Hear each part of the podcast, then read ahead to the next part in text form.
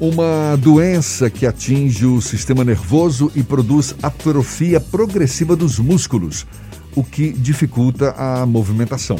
A incidência da doença é de 1 entre 10 mil nascidos vivo, vivos. A gente está falando aqui da atrofia muscular espinhal.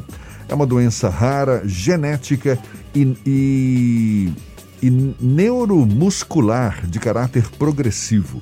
Bom, a gente vai aprofundar mais o assunto conversando agora com a médica neuropediatra Juliana Magalhães, nossa convidada aqui no Issa Bahia. Seja bem-vinda. Bom dia, doutora Juliana.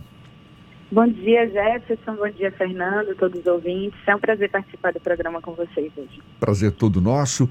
O tipo mais grave da doença é exatamente o que afeta os bebês causa genética e teria algum outro fator que interfira na incidência dessa doença, doutora Juliana? É, uma, é causa genética. Esses pacientes, eles têm uma, altera, uma mutação no gene chamado SMN1. Isso causa a deficiência de uma proteína que é importante para o controle muscular, que é a proteína de sobrevivência do neurônio motor.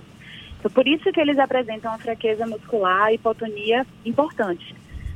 É, depende do, do tipo, como você mesmo falou. O tipo vai de 0 a 4, sendo 0 e 1 um os mais graves. 0 começa mesmo antes do nascimento, durante o período gestacional, o paciente já apresenta sintoma. É muito grave, já nasce com necessidade de suporte ventilatório. O tipo 1 um é o mais frequente, que acontece com bebês até 6 meses de idade. Quer dizer que e, é uma doença congênita? O bebê já nasce com, com, essa, com esse problema? Ele já nasce com, com essa mutação. Mas a depender do número de cópias de um outro gene, chamado SMN2, é que vai definir o, o, o grau de sintomas que ele vai ter. Então, tipo 1, que é o mais frequente, ele tem sintomas precoces, né, até seis meses de vida. Então, esses pacientes, eles não conseguem ter sustento do pescoço, eles não conseguem sentar, eles têm um atraso muito importante no desenvolvimento por causa dessa fraqueza. Já o tipo 2, os pacientes conseguem sentar, mas eles não chegam a adquirir a marcha. Os pacientes com tipo 3, os sintomas são iniciados a partir de um ano e meio, mais ou menos. Eles andam, então eles se desenvolvem mais ou menos normal até a fase de andar e tudo, depois disso que é observada a fraqueza. À medida que a doença vai progredindo, porque é uma doença progressiva, esses pacientes provavelmente perdem a marcha. E o tipo 4, é, a idade de início é nos adultos. Então, tipo, mais brando, esses adultos têm uma fraqueza, mas eles não chegam a perder a marcha. Eu estava vendo aqui, tem um remédio, não é, para o tipo 1, que incide sobre crianças, chamado Zols, Zolgensma. Zolgensma. Zolgensma, que é um dos mais caros do mundo. Está em torno de Sim. 11 milhões e meio de reais. Que absurdo é esse? Isso. Essa medicação foi aprovada aqui no Brasil na semana passada. É a primeira terapia gênica para o tratamento da doença. Está é, tá revolucionando nos últimos anos. É, tivemos um avanço muito importante no tratamento dessa doença, que até então era tida como intratável. A gente só conseguia oferecer esses pacientes um tratamento de suporte. Mas surgiu a primeira medicação em 2016, que é o Nucinafena, que a gente também tem no Brasil, foi aprovada aqui no Brasil em 2017 e foi incorporado ao SUS no ano passado para esses pacientes tipo 1. Só que não é uma terapia curativa. O paciente precisa receber essa medicação para o resto da vida, a cada quatro meses, e é uma aplicação como a coleta de líquor. A gente tem que fazer aquela injeção na coluna para poder colocar a medicação. Já, já o Zolgensma foi aprovado ano passado nos Estados Unidos e agora, semana passada, aqui no Brasil, mas ainda não foi incorporado ao SUS.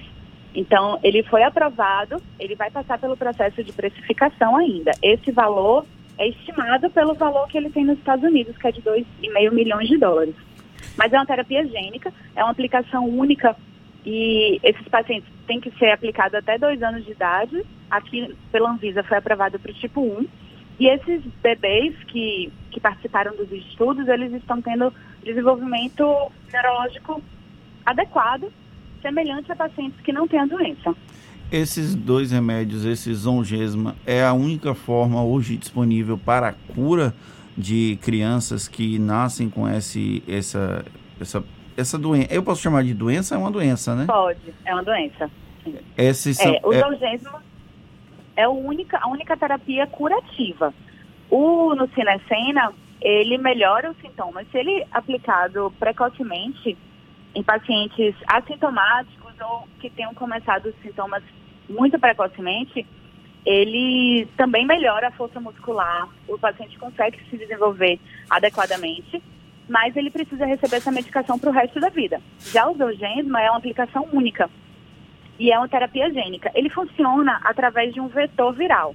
Então, é, o, ele, o vetor viral, ele leva uma cópia funcional desse gene que falta, que eu falei, que é o SMN1, para o paciente, e com isso o paciente consegue produzir a proteína faltante, que é essencial para o controle muscular.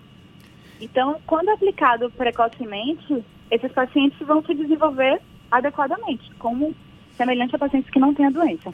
Como é que funciona o diagnóstico dessa doença? É o, o diagnóstico é só a partir do desenvolvimento dos sintomas ou é possível fazer algum tipo de testagem que indique antecipadamente que a criança é portadora desse problema congênito? É, isso é um, um, assunto muito importante, porque, como eu já falei, o diagnóstico precoce ele é essencial para o tratamento adequado e para o melhor prognóstico desses pacientes.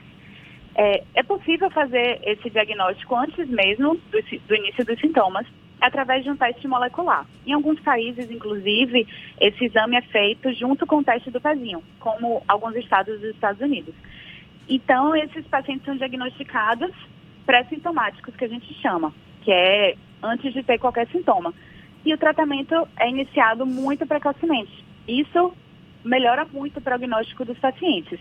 Aqui no Brasil, a gente não tem essa disponibilidade de fazer o exame no teste do pezinho, mas os pediatras, os pais devem estar atentos para o desenvolvimento da criança, né? Caso percebam alguma fraqueza, alguma hipotonia, que é quando o, o bebê é mais molinho, é importante procurar o neuropediatra para investigação e diagnóstico.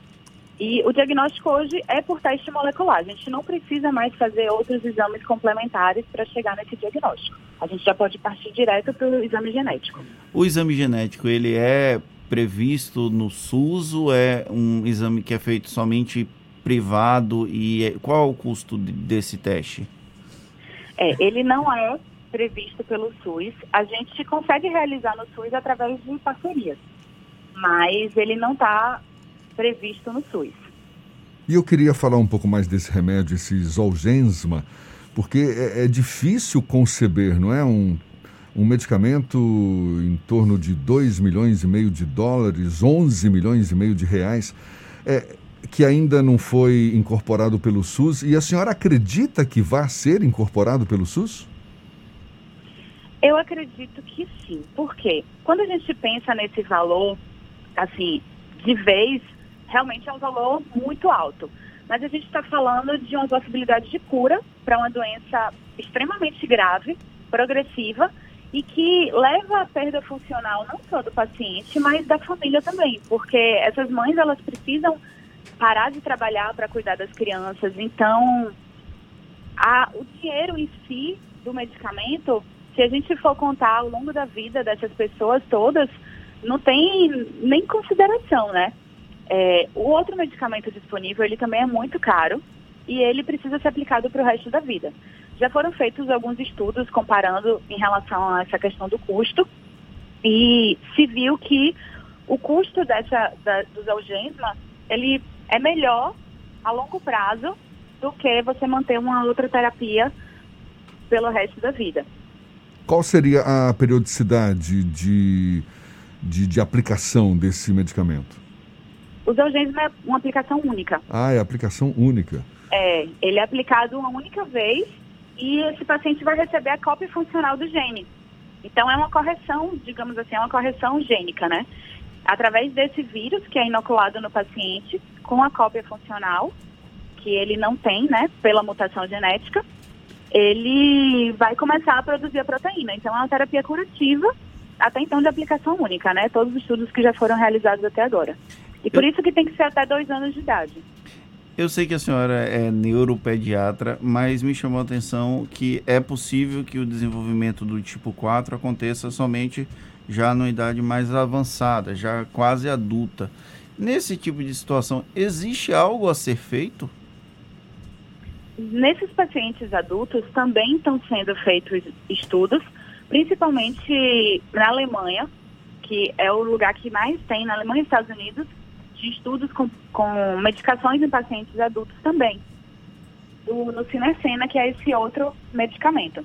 Eles também se beneficiam, porque apesar deles não perderem a marcha, a na maioria das vezes ao longo do tempo, eles têm uma fraqueza, eles têm uma dificuldade funcional. Então, a medicação ajuda a evitar a progressão da doença. É um tipo de doença que pode provocar outras complicações no decorrer Com do certeza. tempo? Quais, por exemplo? Com certeza. Principalmente em bebês, nesse tipo 1 que a gente está falando, as principais complicações são do ponto de vista respiratório. Eles evoluem com insuficiência respiratória, necessidade de ventilação mecânica. Além disso, distúrbio de deglutição. Então, eles, ao longo do tempo, eles não conseguem mais se alimentar e precisam de gastrostomia. Em crianças, nas crianças tipo 2 e 3, também eles apresentam escoliose, que é aquela, aquele problema na coluna pela fraqueza, também evoluem com dificuldade respiratória. Então, o acompanhamento desses pacientes precisa ser feito por uma equipe multidisciplinar, não só o neurologista. Vai ter nessa equipe ortopedista, pneumologista, fisioterapeuta, fono, enfermagem, psicologia. Então, esses pacientes precisam ser acompanhados por equipe multidisciplinar para o melhor desenvolvimento. A gente tem uma dificuldade muito grande no Brasil, que é a questão da desigualdade de renda. Quando essa doença atinge uma criança com uma condição é, financeira, uma condição familiar de é, vulnerabilidade econômica, digamos assim, o SUS dá, consegue dar suporte para que essas famílias tenham um mínimo de normalidade para lidar com a criança que nasce com essa doença? É, nós temos vários centros de referência para o tratamento da atrofia muscular espinhal. Aqui em Salvador, por exemplo, eu faço parte do ambulatório de doenças neuromusculares da Escola Baiana de Medicina e nós atendemos esses pacientes com toda essa equipe multidisciplinar que eu acabei de falar, pelo SUS de forma gratuita. Então, eles são vistos por todos esses profissionais e são acompanhados adequadamente. Geralmente, esses centros de referência são nas capitais, né? Então, os pacientes do interior precisam se deslocar para conseguir esse acompanhamento. Mas pelo SUS é possível sim conseguir. E como seria o mínimo de normalidade para uma família que acaba tendo que lidar com uma criança com essa doença? O ideal, já iniciando o tratamento precocemente, tendo o diagnóstico e iniciando o tratamento precocemente, é, há uma coisa que é importante frisar, que independente dessas medicações, independente de receber o Zolgensma ou no Cinecena, esses pacientes eles não podem parar a terapia de reabilitação, com físio, com fono, é, com terapia ocupacional, porque isso é o pilar do tratamento, independente dele estar recebendo medicação ou não. A medicação por si só não vai trazer esse ganho funcional para ele, ele precisa continuar com a terapia de reabilitação. Dei uma pesquisada rápida aqui. É uma doença que tem incidência maior em pessoas de pele branca com origem europeia. A senhora confirma essa informação e teria uma causa para explicar isso? É, Jefferson, essa mutação ela é encontrada em, em muitas pessoas. A cada 51 pessoas, mais ou menos, uma tem, tem essa mutação. Então, porque ela é uma doença recessiva. É, essas pessoas que têm essa mutação, elas não desenvolvem sintomas. Só que a mutação é muito frequente, por isso que a incidência dela é alta, apesar de ser considerada uma doença rara. Mas ela é de caráter progressivo e tem uma importância funcional para a família muito grande, né? E é muito importante também nesse acompanhamento médico que fisioterapia, aparelhos ortopédicos, tudo isso minimiza os efeitos da tal atrofia, não é isso? Isso, isso é o pilar do tratamento, independente do paciente receber alguma medicação ou não. Ele precisa desse acompanhamento com a equipe multidisciplinar, envolvendo neurologista, pneumologista, ortopedista, às vezes, por vezes, endocrinologista, além de toda a equipe de reabilitação, como físio, fono, terapia ocupacional, enfermagem, psicologia. Então, esse paciente precisa ser visto por todo mundo em conjunto. O neurologista ele vai funcionar como um coordenador da equipe, mas toda a equipe precisa estar integrada para atender bem esse paciente, ele conseguir se desenvolver e ter uma melhora funcional importante que vai impactar na qualidade de vida dele e de toda a família. Tá certo. Muito obrigado pela aula, doutora Juliana Magalhães, médica neuropediatra, conversando conosco aqui sobre a atrofia muscular espinhal, doença rara, genética e neuromuscular, não é? De caráter progressivo que atinge aí bebês, mas também adultos. Mais uma vez, muito obrigado pela sua disponibilidade, pela atenção dada aos nossos ouvintes. Um bom dia e até uma próxima. Muito obrigada.